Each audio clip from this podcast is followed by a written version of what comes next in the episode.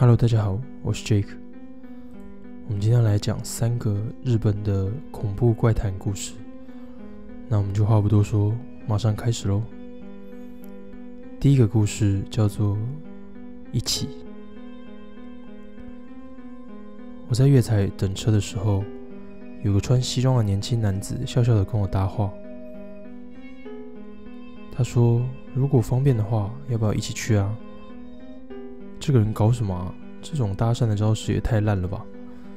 我虽然摆臭脸给他看，他还是不放弃的继续追问：“你一个人也很寂寞吧？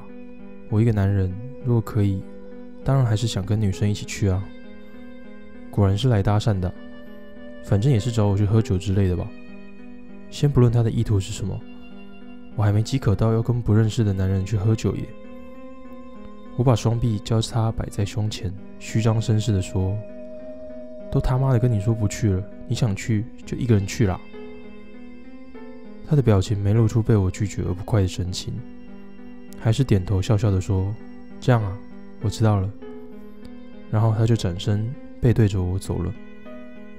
过一下子，我听到电车即将要到站的广播开始播放，心想着：“啊，终于可以回家了。”我松了一口气后，发现刚刚那个男人转过头来看我，然后说：“那么，我就一个人去喽。”他笑笑的说完后，就跳下月台。在他跳下月台的几乎相同时间点，电车进站了。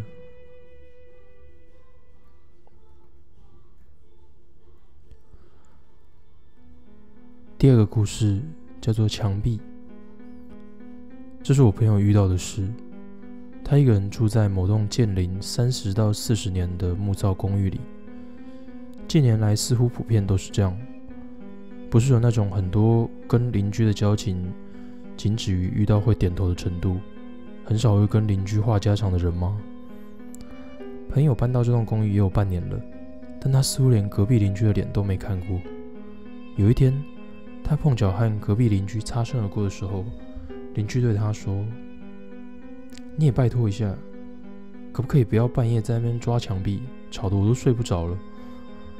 朋友一头雾水，说：“我没抓墙壁啊，而且半夜我已经在睡觉了。”但是邻居说：“你下次再这样，我就去跟房东讲哦。”丢下这句话后，邻居就回房间里了。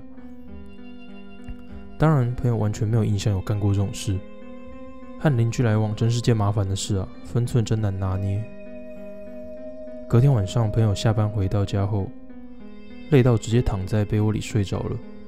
当他睡得很熟的时候，突然墙壁传来“砰”的一声，敲打墙壁的声音。他被那个声音吓醒，睡眼惺忪的朋友抱怨说：“隔壁在干嘛？大半夜敲你墙壁？”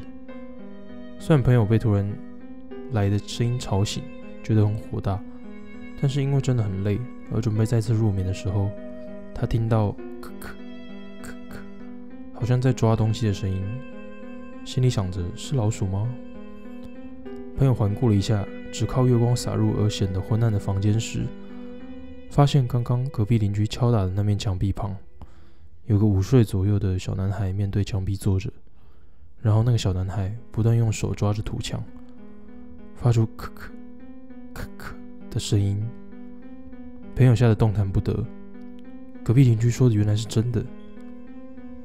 过了五到十分钟左右，朋友一直躲在棉被里观察那个小男孩。他终于鼓起勇气问那个小男孩说：“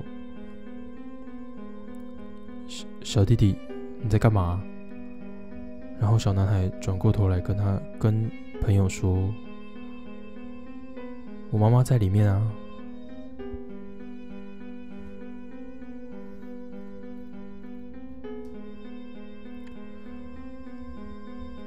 第三个故事，粉丝录影带。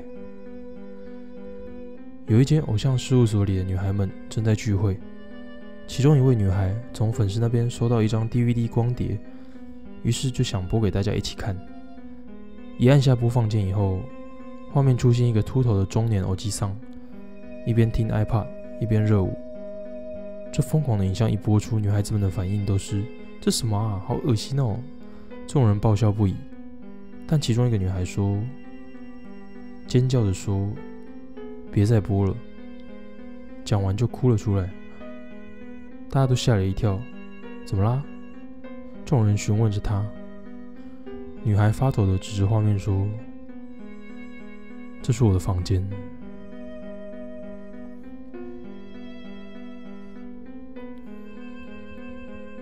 好，那我们今天的恐怖怪谈故事就到这边喽。